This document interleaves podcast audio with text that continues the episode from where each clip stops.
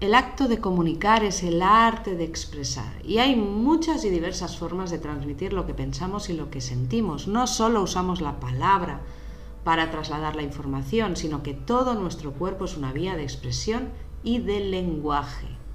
Bienvenidos al podcast diario de Espejo Magnético. Cada día, el KIN, la onda encantada, energías disponibles en este momento que nos van a ayudar a hacer ese trabajo evolutivo. Estamos ya en el día 10 de la onda encantada del viento. Vamos a perfeccionar nuestra comunicación interna. Vamos a reconectar con, esa, con ese corazón, con ese amor, con esa luz. Vamos a reconectar con nuestro espíritu, a callar el ruido mental y hacer ese, esa propuesta personal de llevar un paso más allá para despertar nuestra voz interior. Hoy nos inspira el mono planetario y el mono siempre nos propone alegría, buen humor, juego. Entonces, esa comunicación que nos plantea el viento, eh, hoy dilo de, de otra manera. En cómo tú dices las cosas, tú tienes mucho que ver. En cómo tú piensas las cosas, tú tienes mucho que ver. En cómo tú sientes las cosas, tú tienes mucho que ver. No es lo mismo decirlo enfadado, ofendido, decepcionado, que decirlo de forma amorosa, cariñosa o desde la alegría y la felicidad. Sanar esa forma de expresión, ser conscientes de cómo nos autogestionamos en este aspecto en cada momento, hoy es de lo que nos habla el mono. Y para conectar con nuestra felicidad y para armonizar nuestra comunicación y para que la manifestación en nuestra realidad de nuestro sentir, de nuestro pensar, nos traiga una experiencia de amor y felicidad, el tono 10 planetario hoy nos dice que seamos conscientes de cómo estamos creando nuestra realidad, cómo, qué, qué resultados estamos obteniendo ¿Ya entras en diálogo con eso? ¿Ya te haces las preguntas correctas?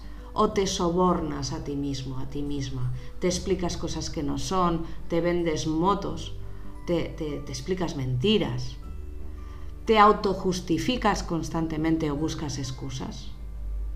A veces nos comportamos como niños pequeños. Actuamos de forma infantil. Y actuar de forma infantil bueno, puede ser positivo en un momento dado si nos sumamos al juego sin reservas, ni peros, ni juicios, ni egos. Pero cuando nos ponemos en la posición de llamada de atención, pataleta, competitividad, lucha, egoísmo, son actitudes muy poco maduras que te recuerdan que tu niño, tu niña está dolido y por eso está sufriendo y por eso de alguna manera se defiende o contraataca. Esto en los niños pequeños es correcto, no hay malicia, están experimentando con sus emociones, están poniendo a prueba sus límites. Pero este comportamiento infantil en un adulto, uff, Aquí sí hay malicia, aquí sí hay intención. Quizá no eres consciente de eso. Quizá deberías, hacer el trabajo de empezar a ser consciente de eso. ¿Qué hay detrás de eso? Por tanto, hoy, sabotaje. ¿Qué voz estás escuchando? ¿A qué voz haces caso? Igual que los niños, nosotros manifestamos aquello que deseamos y muchas veces no nos paramos a escuchar, ni al otro, ni la verdad, ni a buscar, ni a pensar, ni a plantearnos absolutamente nada. La espontaneidad desde la alegría produce magia, pero la espontaneidad desde el enfado, la tristeza, actúa como detonante del conflicto.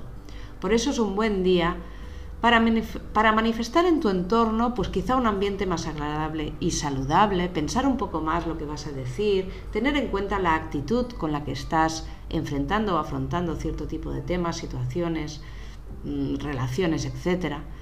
Decir las cosas mal no solo hace daño al otro, sino que también te perjudica a ti.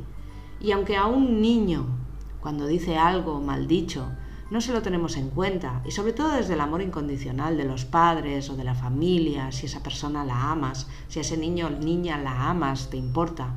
Pero cuando lo dice un adulto, no, no nos ponemos en esa situación de amor incondicional. Ahí está tu responsabilidad. Si aprendes a equilibrar tus sentimientos, tu enfoque producirá un efecto totalmente diferente. Este es tu trabajo.